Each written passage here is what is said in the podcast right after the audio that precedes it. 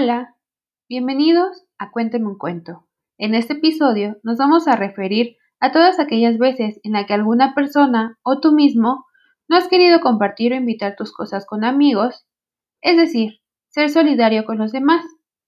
Por eso hoy te quiero contar este cuento llamado Hipopótamo avaro y gruñón, de Stuart Trotter.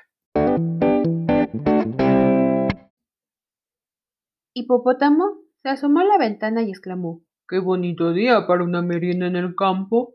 Hipopótamo llenó su canastica con sándwiches, manzanas, bananos, fresas, yogur, zanahorias, queso, jugo de naranja y huevos duros.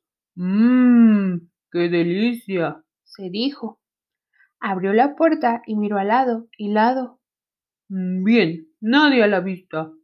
Hipopótamo avaro y gruñón quería su merienda para el suelo.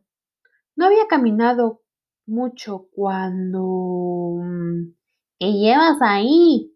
preguntó Mico. Nada, titubeó Hipopótamo avaro y gruñón. ¿Qué llevas ahí? preguntó León. Nada, titubeó Hipopótamo avaro y gruñón con voz ronca. ¿Qué llevas ahí? preguntó Elefante. Nada, chilló Hipopótamo, avaro y gruñón. ¿Qué llevas ahí? preguntó Cocodrilo. Nada, se irritó Hipopótamo, avaro y gruñón. Al fin solo. Que me como primero. ¿Pero qué pasa? La canasta de hipopótamo, avaro y gruñón estaba llena de nada. Hipopótamo, avaro y gruñón se disculpó. Perdóneme por ser tan avaro y gruñón. Y para mostrar su arrepentimiento, compartió su deliciosa merienda con los demás animales.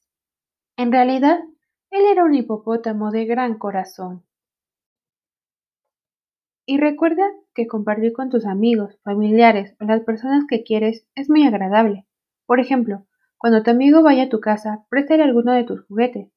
Verás cómo ambos disfrutan jugando y riendo, porque nos hacen felices ver que quienes amamos disfrutan lo mismo que nosotros. ¿Te gustó el cuento? Sigue escuchando los demás cuentos y entérate de más historias.